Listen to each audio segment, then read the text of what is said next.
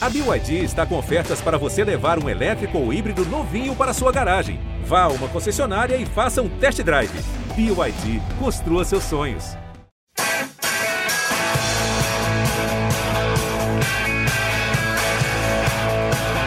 Bom dia para quem é de bom dia, boa tarde para quem é de boa tarde, boa noite para quem é de boa noite. Se você está nos escutando de madrugada, boa sorte. Eu sou José Edgar de Matos, setorista do São Paulo aqui no GE e estamos iniciando mais um podcast do GE São Paulo. E parafraseando Titãs, essa é a semana mais importante dos últimos tempos, das últimas semanas do Tricolor.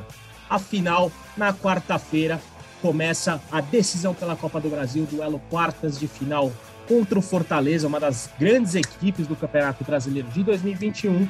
E hoje vamos debater bastante esse jogo, mas também recordar o que aconteceu no fim de semana, um fim de semana não tão gostoso para a torcida de São Paulo, um fim de semana amargo de atuação fraca no Maracanã e derrota para o Fluminense. Hoje eu tenho aqui comigo Caio Domingues, nosso voz da torcida, e ele, o apurador nato, o apurador da veia, o craque André Hernan, que vai lá para Fortaleza cobrir Fortaleza e São Paulo e hoje está brilhantando aqui nosso podcast. Mas vamos começar com nosso voz da torcida. Caião, no fim de semana para se esquecer de São Paulo, né? Foram duas semanas basicamente de preparação, alguns jogadores que poderiam voltar né, fisicamente, mas uma atuação muito aquém e uma derrota dolorida para o Fluminense, um duelo que até poderia ser soado como um duelo direto, já que se São Paulo vencesse, iria lá para o bolo da parte mais alta da tabela. Tudo bem, meu amigo?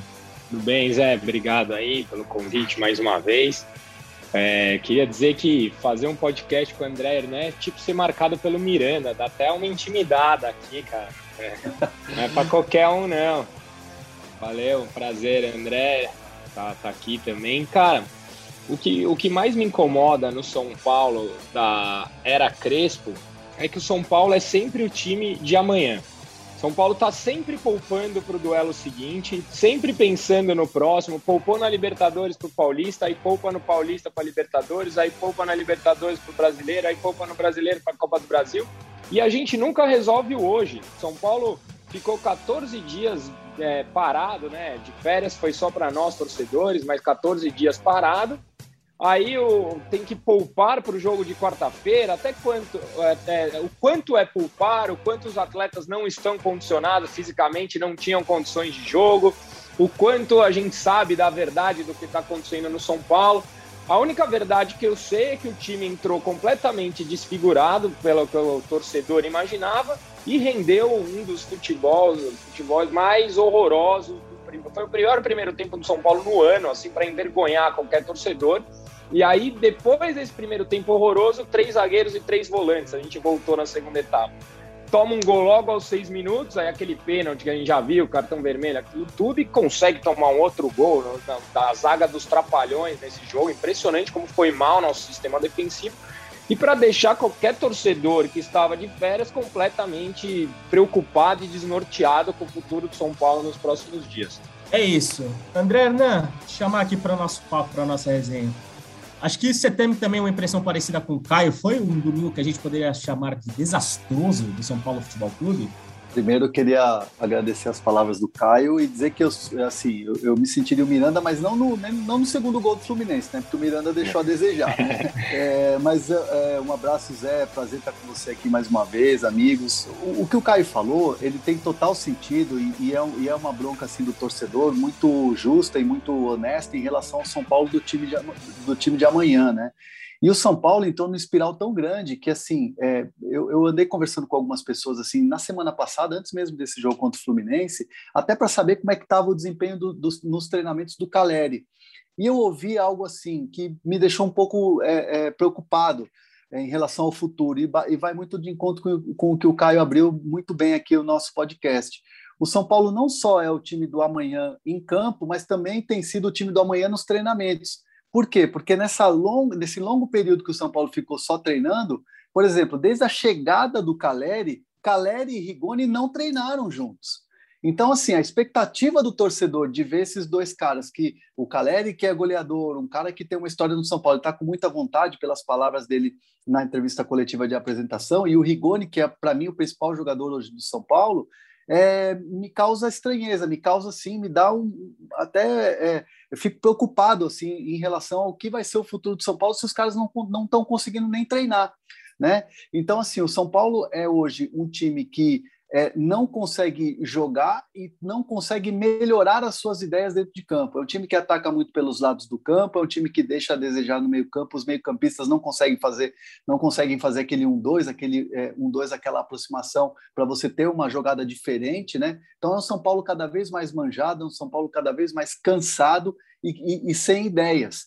É, e, e acho que o símbolo disso tudo é o Éder. O Éder é um jogador que está bem fisicamente, não sente dores e não tem oportunidades. Por quê? Porque no modelo de jogo do Crespo, ele ainda não encontrou o Éder. O Éder que está aí à disposição. E, na minha opinião, Éder na frente do gol é muito melhor hoje do que Pablo e Vitor Bueno.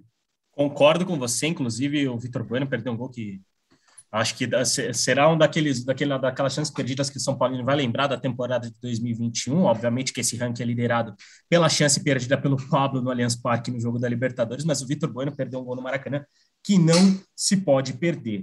E eu acho que esse cenário soa ainda mais preocupante, porque como eu abri esse programa, né, falando que essa é a semana mais importante dos últimos tempos, da última semana do São Paulo, porque afinal a gente começa o duelo da Copa, Liber... da Copa Libertadores, da Copa do Brasil, contra o Fortaleza. E o Fortaleza é um adversário duríssimo, é um adversário que já complicou bastante o São Paulo na temporada. E, e eu quero abrir né, essa conversa, esse diálogo sobre o Fortaleza com o Caio, para saber do sentimento dele. Diante de todo esse contexto, diante de, dessa, dessa introdução que a gente teve pensando no jogo do São Paulo contra o Fluminense, e nesses problemas físicos que a, equipe, que a comissão técnica do Crespo vem enfrentando, né, com jogadores não se recuperando a tempo, vocês citaram o Rigoni, Rigoni que passou boa parte da semana passada treinando separado, fazendo atividades físicas, não tendo Arboleda ainda de volta, Arboleda que é um, uma peça importantíssima nesse sistema do Crespo, por ser um jogador explosão, um jogador muito bom na bola aérea, um jogador também que sai bem é, com a bola no pé, principalmente em comparação ao Bruno Alves, então, é, é, qual que é o teu sentimento, Caio? Você, você, você tem uma sensação que São Paulo chega, não digamos assim, com favoritismo pelo, por ser o São Paulo, ou você vê um time até abaixo do Fortaleza, pelo que o Fortaleza, embora né, tenha tropeçado nas últimas rodadas, tenha apresentando nesse Campeonato Brasileiro? Bom, vou só antes de responder, queria fazer uma observação sobre o comentário do, do Ernesto pô, ele não acha o time para o Éder, mas para o Pablo continua achando. É, eu acho até uma incoerência, cara. Vocês sabem que eu não sou dos caras que pega no pé do Pablo, mas o Pablo faz três, quatro jogos que mal, principalmente depois lá do jogo contra o Palmeiras, que mal toca na bola. Nesse jogo, ele tocou na bola para fazer uma falta lá na frente, no lá atrás no Fred. Então, assim, por que, que o Pablo encaixa e o Éder não encaixa? Alguma coisa não encaixa nessa história aí. Mas sobre São Paulo e Fortaleza, é, o que, que, me preocupa no São Paulo, né? Porque o São Paulo no Campeonato Brasileiro é um time que vem de apresentações horrorosas, mas o São Paulo era um time que competia muito nos mata-matas. São Paulo foi competiu muito no Campeonato Paulista, vinha competindo bem na Libertadores, na própria Copa do Brasil, porém não foi o que aconteceu no jogo contra o Palmeiras. São Paulo não competiu contra o Palmeiras. Então, o que, que a gente vai encontrar amanhã é uma grande incógnita.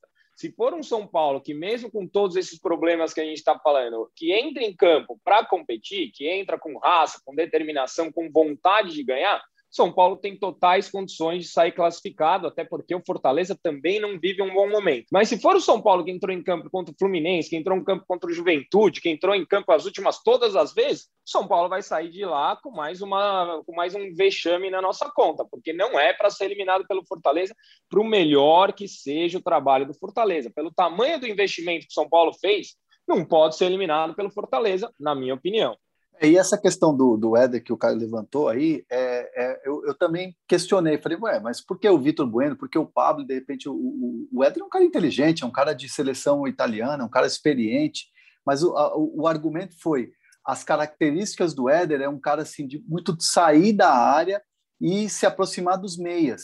E como o, a, o, o, jogo do Crespo é muito em profundidade, bola no fundo e cruzamento para a área, aí o Pablo é um jogador que tem mais essa característica de poder finalizar dentro da área, não tanto de sair da área. Então, assim, é uma questão que eu vejo também que aí acho que o, o, treinador pode dar um passinho atrás, pode de repente mudar um pouco ali a característica para ter o jogador é, por completo para ele, né? Para ele o, o, usar melhor o que ele tem de potencial desse atleta. Então, se de repente já está muito claro que não deu certo com o Pablo, com o Vitor Bueno, nessa insistência de você jogar pelos lados do campo e você usar e abusar, claro, do seu modelo de jogo, de repente uma mudança ali, uma característica aqui que você muda numa função, pode fazer com que o teu jogo tenha mais vida, e aí você tem mais opções, como é a do Éder, que já faz um mês que está em plena forma física, sem dor, mas não está entrando, né? É, e lembrando ao torcedor de São Paulo, apenas uma informação, que Jonathan Caleri, né, que seria talvez o jogador ideal para encaixar nesse sistema do Crespo é. como centroavante, não joga a Copa do Brasil, né, já que tanto ele quanto o Gabriel foram contratados e inscritos no vídeo da CBF após o fim do período de inscrições na Copa do Brasil. Mas já aproveitando, Hernan, embalando esse assunto Fortaleza, pelo que a gente tem sentido, né, pelo que a gente tem ouvido, esse duelo contra o Fortaleza pode ser um, um grande divisor de águas no São Paulo, né? É, a questão toda é, é, é assim, são dois, é, são, são dois cenários assim muito claros.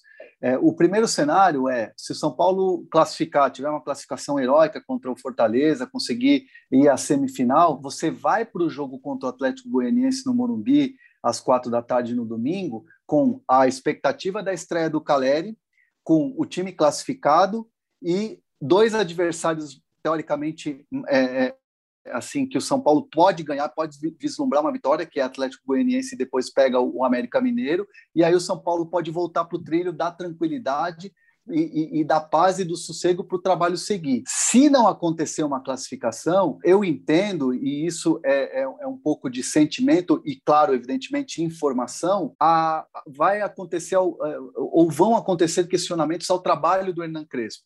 Vão acontecer questionamentos à comissão técnica do Hernan Crespo é, então, assim, vai ter é, a direção vai buscar respostas é, sobre mais uma eliminação, como foi na Libertadores, se acontecer, né? A gente está aqui no si, né? Se acontecer na Copa do Brasil e por que que o time não consegue responder no Campeonato Brasileiro? Então seria assim um início de pressão que talvez o Crespo não tenha encontrado desde que chegou ao São Paulo. Vai ser uma situação completamente diferente que o técnico argentino vai enfrentar, não só do externo, que é da torcida, é, do externo para dentro, mas também uma pressão interna, algo que a direção de São Paulo sempre foi muito fechada com o Crespo. Mas se acontecer uma eliminação para o Fortaleza, aí sim os questionamentos internos vão acontecer. Aliás, lembrando que já houve uma cobrança, digamos assim, um diálogo nessa direção no início de campanha do, do São Paulo no Campeonato Brasileiro. É, o São Paulo, lembrando, venceu o primeiro jogo no Campeonato Brasileiro só na décima rodada, quando ganhou do Internacional lá no Beira Rio por 2 a 0 com aquela atuação magistral do Emiliano Rigoni. E o Crespo, quando ele voltou após o período de isolamento de Covid, ele se reuniu por quase três horas com a diretoria de São Paulo. Isso foi mais ou menos Sim. no começo de julho. E ali houve um alinhamento novamente do trabalho e desde então o São Paulo se mostrou irregular, porque tiveram boas atuações, mas tiveram atuações bem ruins como, por exemplo, acho que é mais simbólica, a eliminação para o Palmeiras na Copa Libertadores. Então, é, por isso que eu cantei essa questão da importância do duelo contra o Fortaleza, porque é a última chance de título do São Paulo. Né? A gente já viu que no Campeonato Brasileiro o São Paulo não vai brigar pelo título. A distância para o Atlético Mineiro se o Atlético Mineiro já está bem distante do vice-líder, imagina para o São Paulo, que é o primeiro time fora da zona de rebaixamento. É uma distância que, falar para o torcedor e para a torcedora, não vai rolar do São Paulo buscar. Não vai. E o São Paulo também já está cada vez mais distante ali de uma briga para um G6, para um G4. Então, é. o São Paulo precisa dessa reação no Campeonato Brasileiro, mas a Copa do Brasil soa como esse caminho mais curto. E um título, e uma. Não precisa nem, a gente acho que nem precisa discutir a questão do título da Copa do Brasil mas, mas uma, uma classificação contra o Fortaleza, que é um time emergente, é um time é, que tem feito uma boa temporada, pode surgir como um fator importante para animicamente São Paulo também voltar aquele ritmo que encontrou, por exemplo, no Campeonato Paulista, que inclusive o time saiu campeão. Então, é, diante desse, desse, dessa, dessa desconfiança, né, dessas atuações ruins e dessa irregularidade do time do Crespo, esse duelo contra o Fortaleza pode ser importantíssimo para, inclusive, mudar o futuro da equipe na temporada. Caião, você faria alguma mudança? Você, você acha que já está no, no, momento de, do trabalho do Crespo ser devidamente questionado pelo desempenho do São Paulo? Ou você tem um pouco mais de paciência e, e, quer dar um pouco mais de tempo, embora o Crespo tenha tido 14 dias para trabalhar né, para o jogo do Fluminense e o desempenho não veio como o torcedor esperava. Eu acho que a gente tem que cobrar o trabalho do Crespo, que é diferente de querer mandar o Crespo embora. Eu não acho que tem que mandar o Crespo embora, mas eu acho que a gente deve fazer alguns questionamentos com relação à escalação, com relação à utilização do Benítez, com relação. Ah, tem uma série de dúvidas envolvendo o São Paulo, né? Aí o Reinaldo volta, não joga, aí volta. Então tem uma série de questões de escalação que eu acho que ele tem que ser cobrado sim. A gente tem que cobrar também a comissão técnica por causa de toda, por, por todas as lesões que vêm ocorrendo no São Paulo. Será que é preparação física? A gente estava falando aqui em off. A, os nossos jogadores nos 14 dias não voltaram. Eu quero ver quanto tempo a Rascaeta e Pedro vão demorar para voltar no Flamengo, que se machucaram ontem. O Flamengo, em 10 dias, tem jogo da Libertadores. Eu sou capaz de apostar que os dois, por lesões musculares, vão estar nesses jogos da Libertadores. Então, assim, os prazos de recuperação do São Paulo são muito ruins. Tem que começar a questionar também as contratações da diretoria. De todas as contratações que foram feitas esse ano, o único cara que está jogando. É, é, quem é? Ah, é o, é o Rigoni. O William não está jogando, o Bruno, o Bruno Rodrigues já foi mandado embora. O Benítez não está jogando. Orejuela, a gente não sabe o que aconteceu. Então, assim, é, não temos dinheiro, mas fizemos contratações erradas de novo. Aí tem que mandar o Daniel Alves embora, por pior que tenha sido a condução dos dois lados. O quanto atrapalhou a saída do Daniel Alves dois dias antes de um jogo também? Quanto atrapalhou o desempenho do Miranda, que é colega de seleção do Daniel Alves? A gente não tem só robôs lá dentro. Então, a condução da diretoria no departamento de futebol também não está sendo bem feita. Então, está na hora do torcedor questionar não só o trabalho do Crespo, mas o trabalho da comissão de futebol inteiro, desde o preparador físico ao técnico, aos jogadores em campo também, que não pode perder gol como tem perdido. Tem que fazer uma série de questionamentos, que é diferente de querer mandar o, o treinador embora, na minha opinião. Aliás, é, o Caio já só... levantou a bola. Aliás, desculpa, né? O Caio já levantou a bola, porque o próximo assunto será Daniel Alves, porque não tem como a gente não debater esse assunto de Daniel Alves. Mas diga lá, Hernan. Não, eu, é, a questão do, do mandar embora ou, ou, ou você cobrar, existe ali uma, uma diferença muito grande, né? Existe um abismo ali no meio, e eu concordo com o Caio. É, eu, eu entendo que o Crespo não era o melhor treinador da história do São Paulo quando foi campeão, e agora ele também não é o pior treinador da história do São Paulo. Então, acho que assim é, as, as coisas têm que ser muito bem equilibradas e, evidentemente, uma eliminação na Copa do Brasil, você precisa de uma correção de rota. E essa correção de rota você consegue fazer internamente, com uma conversa, com, com análises, com, com números, mostrando a, a, diferença do trabalho no momento em que foi vencedor do trabalho agora, que, que, que você tem né, um, um, resultado ruim, um revés, como você vem, vem, como vem acontecendo no Campeonato Brasileiro, mas é uma, é uma situação que você é, tem que fazer uma avaliação, mas não no sentido de ameaçar, ó, olha, você tem como, como é cultural no futebol brasileiro, olha, o próximo jogo, se não vencer, está fora. E aí o treinador tem que ficar trabalhando com prazos de 48 é, horas, 72 horas. Aí ninguém vai ficar, ninguém vive assim, né? Isso é melhor você demitir logo do que você ficar dando prazo de próximo jogo. É, é a minha opinião. Assim não se faz gestão. Então, assim, é uma questão de você chegar ao final da temporada e aí você faz uma avaliação mais criteriosa, uma, uma, uma avaliação que você pode sim romper ou não, né? Um, um, um, trabalho. E aí eu acho que passa muito pela vaga na Libertadores. Será que é, Crespo vai querer continuar nessa loucura que é o, o, o futebol brasileiro com esse calendário sem ter uma disputa de Libertadores? É, é uma questão de você avaliar. Então, o São Paulo corre um risco muito grande de ficar fora da Libertadores do ano que vem. Ah, é muito cedo ainda, o, o, a, o retorno do Brasileirão está começando agora, mas o São Paulo está deixando pontos assim inacreditáveis no caminho, que não, não, não condizem com um time que quer brigar para conseguir uma vaga na Libertadores. E, o e a Copa do Brasil, você é, fatalmente chegando numa semifinal, você vai pegar um Atlético Mineiro, você vai pegar um Flamengo, você vai ter times muito fortes que o São Paulo, infelizmente, hoje para ser bem realista com o torcedor, está abaixo, muito abaixo desses times. Então, é, um, é, é uma questão que você pode, sim, dar um, um, ponto de equilíbrio, tentar corrigir rotas, mas acho que uma demissão, nesse momento, pelo menos para mim, é, é, não, não passaria pela cabeça. Mas não se sabe o que pode acontecer depois do jogo, né, Zé? Exatamente.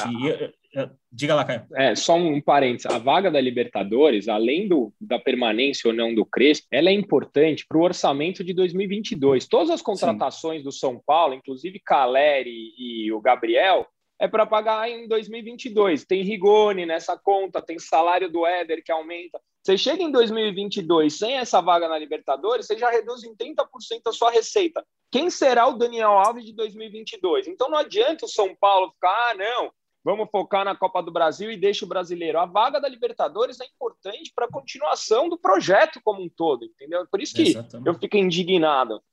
Perceber Exato. que eu estou nervoso hoje, né, com o jogo de ontem. Exatamente. E, e também tem, a gente tem que pensar que você falou dessa questão financeira. A Libertadores de 2022 significa uma Libertadores com o Murumbi de volta com o público. Né? Sim. No, e, e, a gente sabe o quanto o Morumbi lota em jogos da Copa Libertadores. São pelo menos, no, no, pensando numa fase de grupos ali, são no mínimo três jogos ali que o Morumbi vai ter 60 mil pessoas, né? E, e a gente sabe quanto o ambiente do Morumbi é fundamental para o São Paulo numa Copa Libertadores e quanto acho que até o time do Caleri é, um, é um, uma experiência que a gente pode citar nesse exemplo de que quanto o Morumbi pode diríamos, catapultar o São Paulo a uma campanha boa de Copa Libertadores, como foi em 2016, com aquela vaga na semifinal, né, que o São Paulo acabou eliminado pelo Atlético Nacional. E só para emitir a minha opinião sobre esse assunto, eu acho loucura pensar numa demissão do Hernan Crespo também. É, se a gente for analisar o trabalho, são o quê? Seis, seis meses? São seis meses de trabalho, pensando que ele começou ali em março, fevereiro, março, né? Sete meses, oito meses de trabalho ali. O saldo, para mim, é mais positivo do que negativo, até porque o São Paulo do Crespo tem encontrado uma identidade. Alguns podem, até imaginar que ele está ficando manjado, mas é, é questão do Crespo em reencaixar peças e readaptar o elenco. Mas há uma espinha dorsal nesse São Paulo que né, a gente acho que é o, é o mínimo para um clube começar a ser competitivo e brigar lá na frente, é ele ter uma espinha dorsal e saber como se joga. E a gente hoje sabe como São Paulo se joga, mas há muitos, muitos ajustes a serem feitos, como a gente já citou aqui com questão de preparação física, adaptação da, da comissão técnica ao calendário brasileiro, enfim. E pensar que em 2022 o Crespo e alguns, acho que praticamente 100% dos treinadores que estão hoje no Campeonato Brasileiro vão poder usufruir de uma coisa que poucos tiveram, que é, enfim, uma pequena pré-temporada, né? já que o calendário volta à normalidade em 2022, né? diante do, do, do, dos números da, da pandemia de Covid que estão melhorando. Mas vamos falar de um assunto que acho que o torcedor quer ouvir a gente falar, né, que é Daniel Alves. Hernan, pelo que a gente sabe, há aquele diálogo para a rescisão sair até essa semana, né?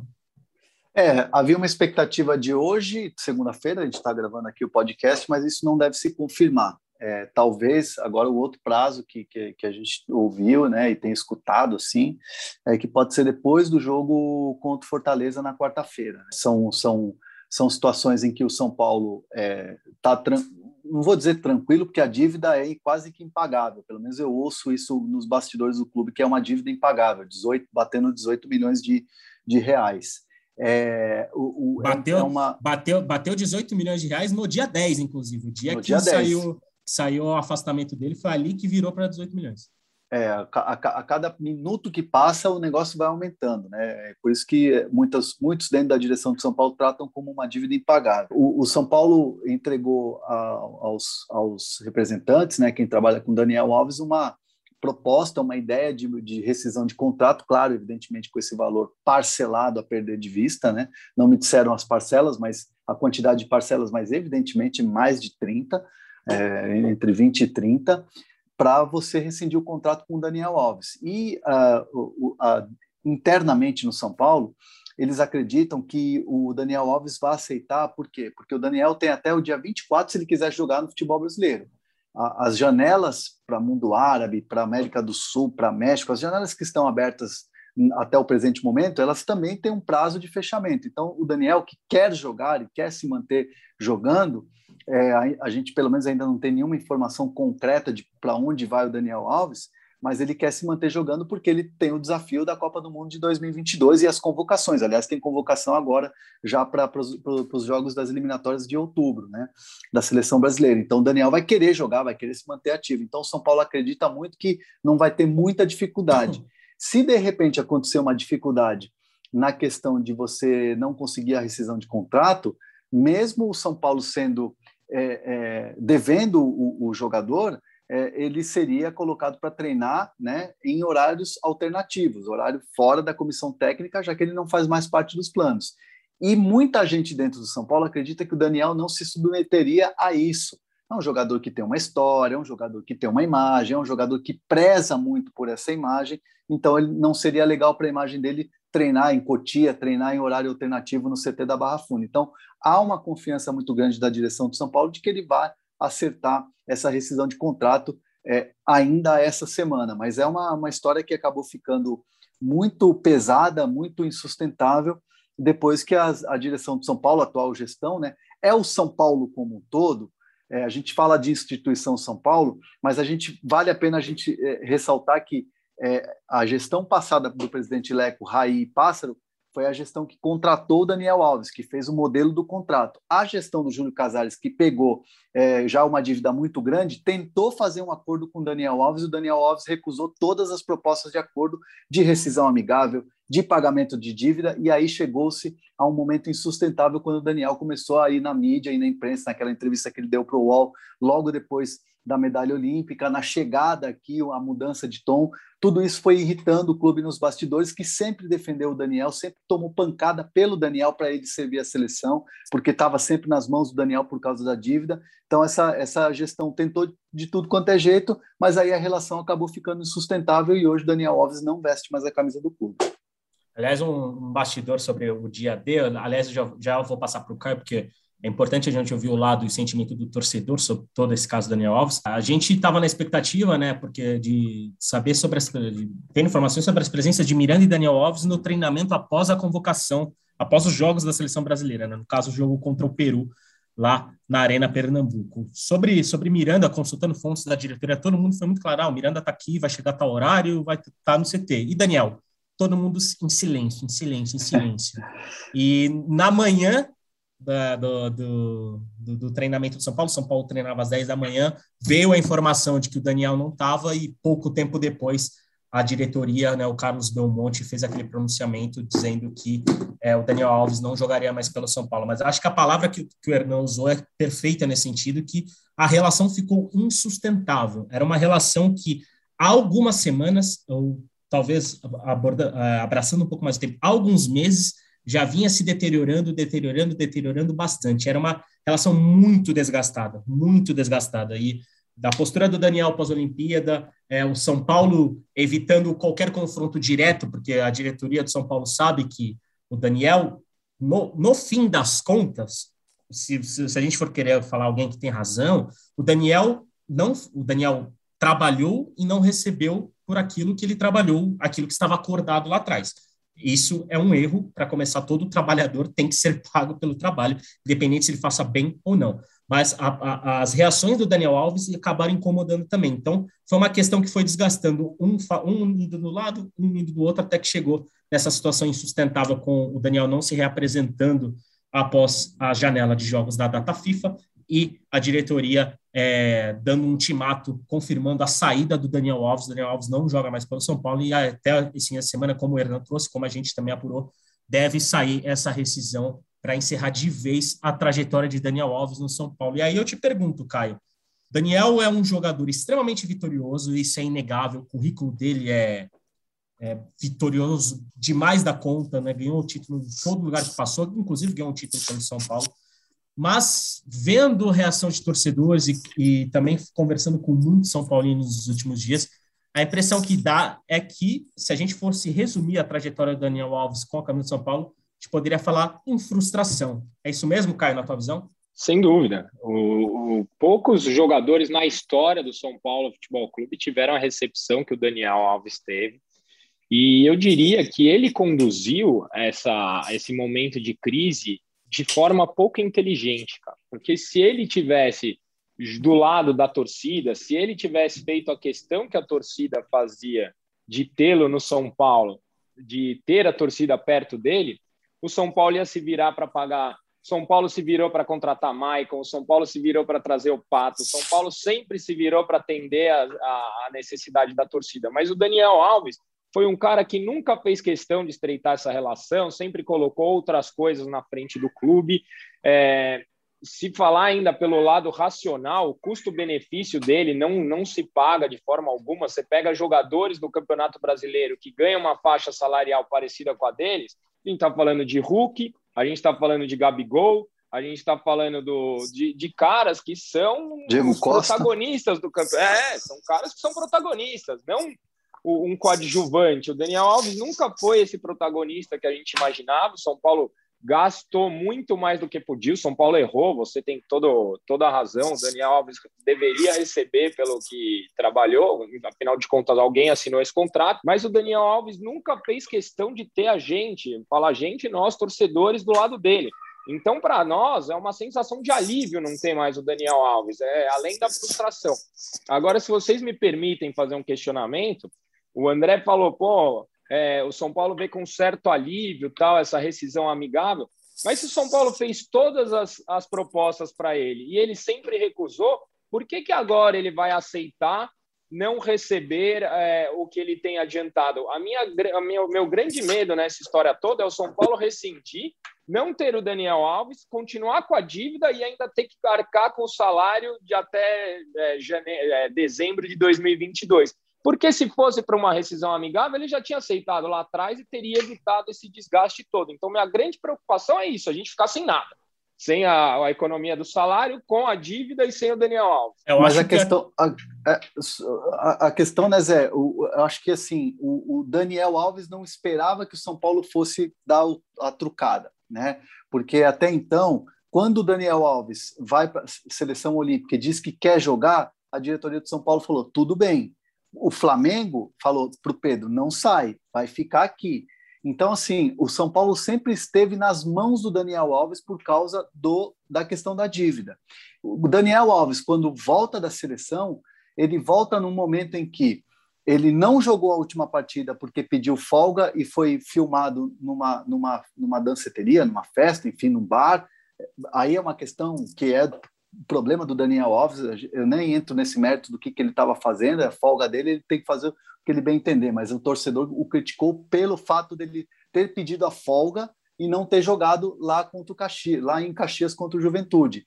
É, era uma folga que já estava acertada com a, com, a, com a diretoria do São Paulo e a diretoria do São Paulo tomou pancada no pré-jogo. Né? A gente estava acompanhando Zé, esse jogo contra o Juventude e, e, de fato, a diretoria tomou muita pancada por ter liberado Daniel Alves. Daniel Alves treina no CT do Corinthians e coloca lá uma águia que parece um gavião, que é o símbolo da principal organizada do Corinthians, mais pancada. Então, assim, Daniel Alves já estava num limite com a torcida do São Paulo, chegando num limite que ele, ele usa a carta que ele tem na manga, que, que é, que é a dívida. Então eu só volto a treinar, só volto a me reapresentar, isso, palavras dos representantes do, do Daniel Alves, a, diretoria de São Paulo, quando a dívida for paga. Só que, só que a, a questão, a, a, grande virada de chave, que é diferente de tudo que o São Paulo tentou de maneira amigável, é, o São Paulo foi para o embate. Ah, é? Então você não vem por causa da dívida? Peraí, liga a câmera aqui, Murici de um lado, Rui Costa do outro, Carlos Belmonte falando, todo mundo unido. Murici, aliás, é incomodadíssimo de estar tá ali e, e, e, e, principalmente com a postura do Daniel, porque o, o Daniel é um cara gigante, vitorioso, e, e o Murici também é gigante vitorioso, então esses caras se entendem no olhar, e o Murici estava muito incomodado com a, com a atitude do Daniel, é, e, o, e o São Paulo acaba trucando, vai para vai o confronto. E ir para o confronto é ou você aceita isso aqui, ou então você vai ficar sem jogar, amigão. Você, você não tem um sonho de jogar na seleção brasileira? Vai treinar lá em Cotia, vai treinar lá e, e a gente vai continuar pagando e vai na justiça e ver como é que paga. E aí o Daniel vai ter, vai ter que ser obrigado a aceitar alguma situação. Então, o São Paulo se vê como alívio por não ter mais que ficar sendo escudo do Daniel Alves, não sendo mais é, é, é, saco de pancadas do Daniel Alves por todas as decisões que ele sempre tomou e ele sempre foi apoiado pela direção, mas a direção sempre tomou porrada da, da torcida. Então, é uma relação que é toda errada. Não estou aqui protegendo a direção de São Paulo. São de São Paulo tem os seus erros e, e, a instituição tem um erro muito maior, que foi a contratação do Daniel Alves nesse modelo de contrato. Então, assim, é, é, é, o que o Daniel não esperava é essa trucada da, da, da, da diretoria, esse, esse, esse confronto da direção. Então, agora está nas mãos do Daniel o futuro dele e o que ele pode fazer para o futuro. E o São Paulo sente, se sente aliviado sem ele, né? Até porque, até porque né, a postura da diretoria é, era totalmente contrária nesses últimos embates com o Daniel Alves. A diretoria de São Paulo tentava muitas vezes botar panos quentes e, e, e desviar do assunto. É, e a gente até fez algumas matérias durante, nesse período falando sobre isso, que, é, por exemplo, a história do Daniel Alves criticar o São Paulo após a conquista do Ouro Olímpico, é, não houve sequer um diálogo particular ali da diretoria para falar, Daniel, você não precisa falar isso, não pegou bem. Não, a diretoria de São fez. Paulo optou por ignorar totalmente o assunto, o que, obviamente, numa situação vendo de fora, pode significar de que o Daniel Alves poderia e, ter, e tem esse poder de, de, de, negociação, digamos assim, pela dívida que tinha, de adotar essa postura mais agressiva e expor o clube da forma que ele expôs. Eu, eu, eu, eu vejo que é, não tem muito santo nessa história. Eu também, assim como o Caio, eu vejo uma condução ruim do Daniel. Óbvio que quem sou eu para falar de uma condução do Daniel Alves, que é um cara que está no mundo do futebol há 30 e poucos anos, né? Se for pensar desde a base, ganhou tudo mas é, isso poderia ter sido, poderia expor, expor menos o Daniel e expor menos a instituição São Paulo, que é o que ficou mais exposto acima de tudo, porque quando a gente vai discutir o assunto do Daniel Alves, ou quando o torcedor vai discutir o assunto do Daniel Alves, não é a diretoria do Júlio Casares ou a diretoria do Leco, é o São Paulo Futebol Clube que está errando com Daniel Alves. O Daniel Alves, quando ele falou, ele citou que o São Paulo estava errando com ele não a diretoria X ou a diretoria Y. E no fim das contas, quem está na balança é o São Paulo Futebol Clube, que é quem vai sair com é, problemas né, nessa negociação, já que a dívida do Daniel Alves já passa os 18 milhões de reais. Isso é a dívida só com o Daniel Alves. Lembrando que a dívida inteira do São Paulo é mais de 600 milhões, que é um baita pepino que a diretoria do Júlio Casares tem pela frente. Aliás, para encerrar nosso podcast, um abraço para o Júlio Casares, que está recuperado da Covid. É verdade. E essa é uma ótima notícia que tem que ser compartilhada. Saúde Graças ao Júlio. E que né, voltou, inclusive, ao dia a dia do CT. Mandar esse recado para ele. Um abraço, que tenha cada vez mais saúde, porque é o que mais importa nessa vida. Caião, um último destaque para a gente encerrar nossa, nosso podcast de hoje? É, São Paulo vai para o tudo ou nada na quarta-feira pela Copa do Brasil e precisa fazer diferente do que vem fazendo, não só dentro de campo, como fora de campo. Precisa conduzir melhor dentro de campo, precisa voltar a competir e aconteça o que acontecer, precisa conduzir melhor o fora de campo, porque o Campeonato Brasileiro ele é muito importante.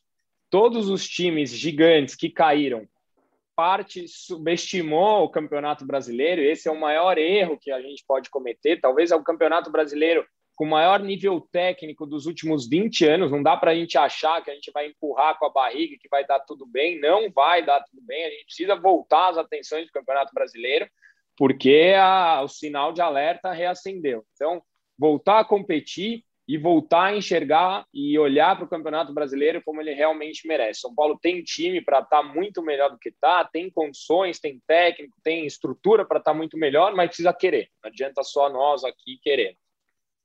Beleza. Hernanzito, meu amigo, muito obrigado. Volte sempre e boa viagem para Fortaleza. Amanhã, terça-feira, né, iremos para Fortaleza, acompanhar a chegada do São Paulo lá, tudo lá no, no GE. Globo, logo cedo nos programas da TV também, é, nas redes, nas mídias sociais, da, inclusive do GE, trazendo informações, tudo que está acontecendo lá, o pré-jogo, o jogo na TV Globo, no Sport TV, é, o tempo real no GE, o pós-jogo que vai ser muito importante é, de tranquilidade ou de cada vez mais pressão também, toda cobertura completa aí.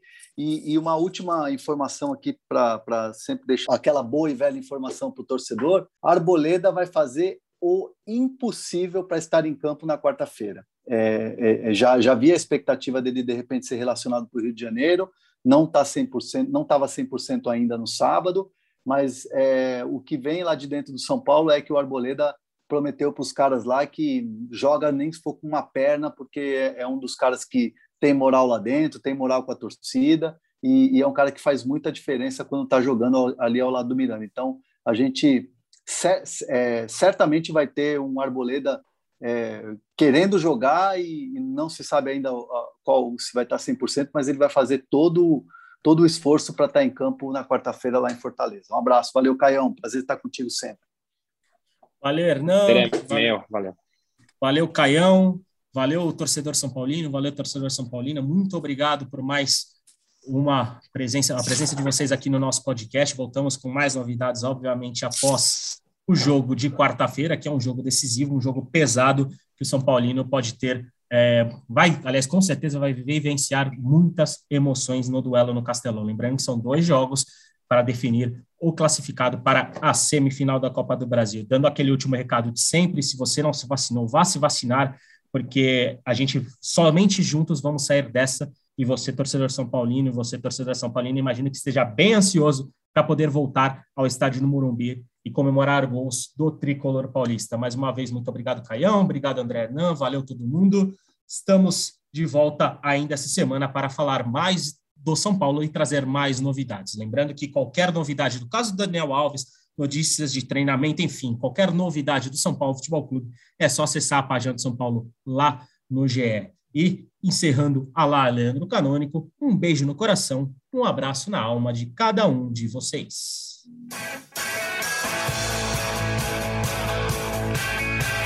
Rolou para Cafu, para Raí, para o gol! E que gol! Partiu o Rogério, pé direito na bola, passou pela barreira! Gol! Bola, posição legal, Mineiro bateu, bateu, bateu!